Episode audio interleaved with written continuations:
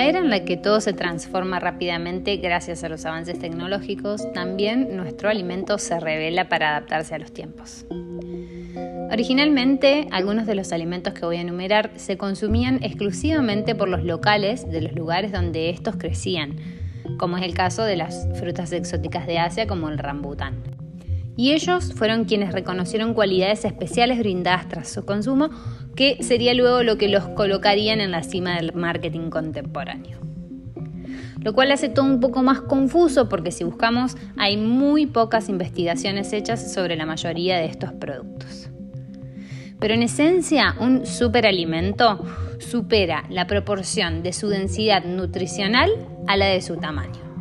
Lo que significa que para su tamaño este alimento contiene una mayor cantidad de nutrientes. Seguramente has escuchado que el azaí, las bayas de goji y los arándanos, entre otros, tienen beneficios especiales para la salud, mayormente por sus poderes antioxidantes, que es literalmente lo que nos mantiene jóvenes y vitales.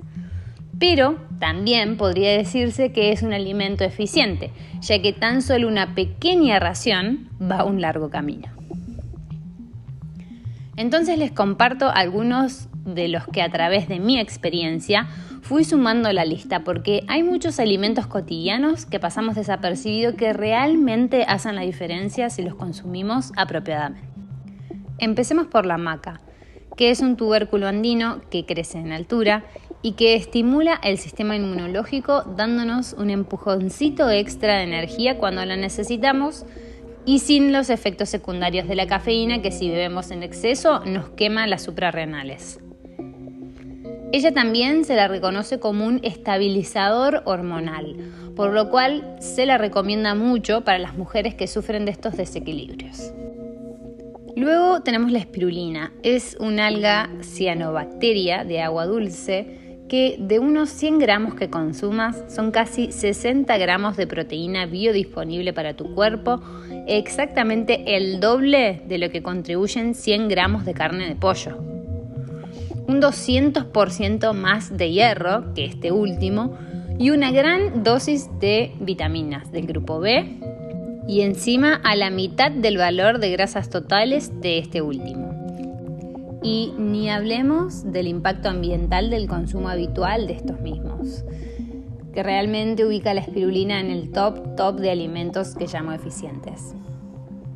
Otros tubérculos son la cúrcuma y su primo el jengibre, ya más integrados a nuestro vocabulario.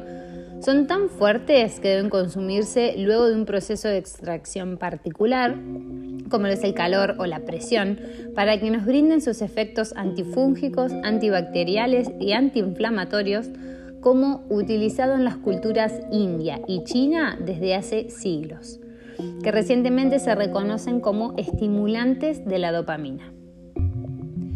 El ajo, por ejemplo, es si no el mejor antibiótico, antiparasitario y estimulador del sistema inmune cuando lo comemos crudo o fermentado, que nos rescata de cuadros respiratorios o de inflamación casi infaliblemente.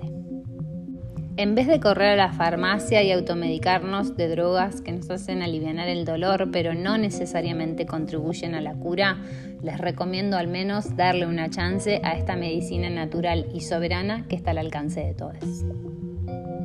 El coco y la palta serían los árboles que debieras crecer si quisieras la mejor calidad de ácidos grasos del planeta, que además tienen propiedades antihipertensivas, antidiabéticas y cardioprotectoras. El cacao, oro maya y azteca, que cuenta con una agrupación especial de minerales vitales como el hierro, que llega hasta un 300% sobre la dosis diaria recomendada, junto a un estímulo químico a nuestros neurotransmisores, las oxitoxinas que nos hacen sentir amados y bien.